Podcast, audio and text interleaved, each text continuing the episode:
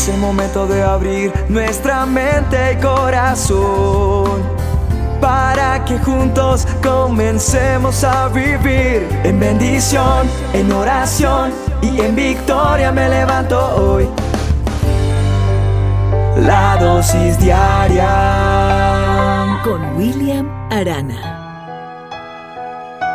Cuenta una historia de un hombre que difundió rumores de que su joven vecino era un ladrón. Y como resultado de esos comentarios de su vecino, pues ese joven fue arrestado.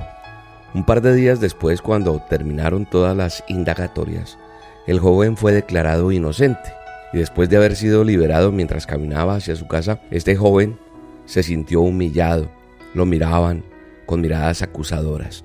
Y notaba que a pesar de haber sido eximido de toda culpa, la gente ya no lo veía con buenos ojos. ¿Por qué? Porque dudaban de su honradez. Y ante esto decidió este joven demandar al hombre que lo había acusado por daños morales, por haberlo acusado injustamente. Y ya en el tribunal, el hombre que había acusado al joven le dijo al juez, pero si solo fueron algunos comentarios, pues como de advertencia, pues yo asumía que eso no iba a hacer daño a nadie. Y el juez antes de sentenciar sobre este caso, le ordenó a este hombre, mire, consiga una hoja de papel, escriba todas las cosas que dijo acerca de su vecino, córtela en pequeños pedazos y cuando vaya a su casa, tire y esparza los trozos de papel. Cuando haga esto, se presenta mañana ante mí para escuchar la sentencia que tengo para usted.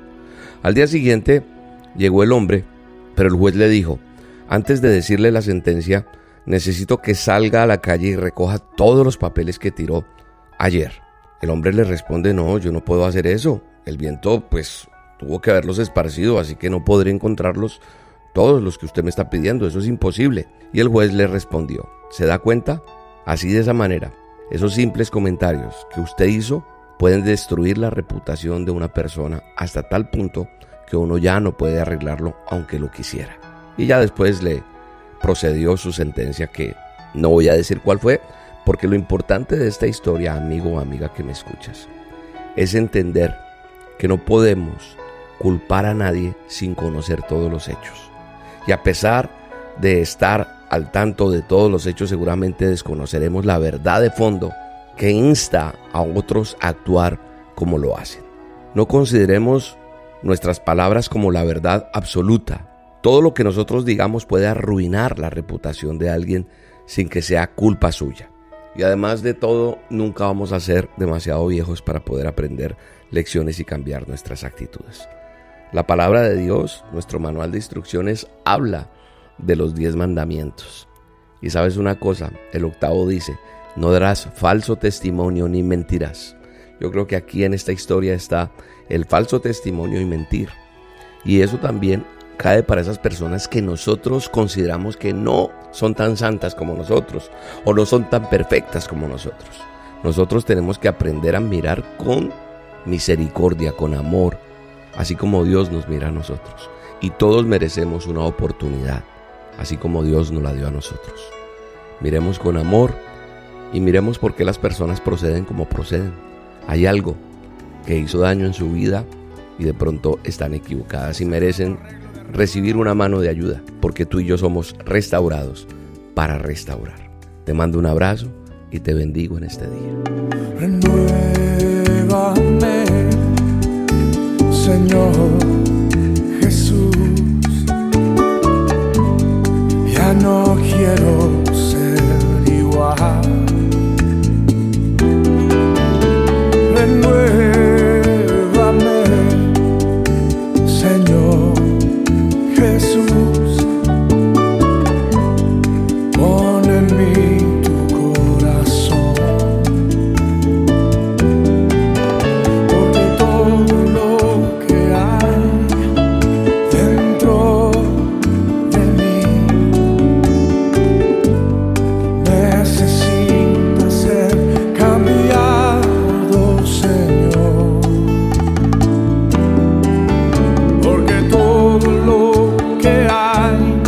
dentro de mi corazón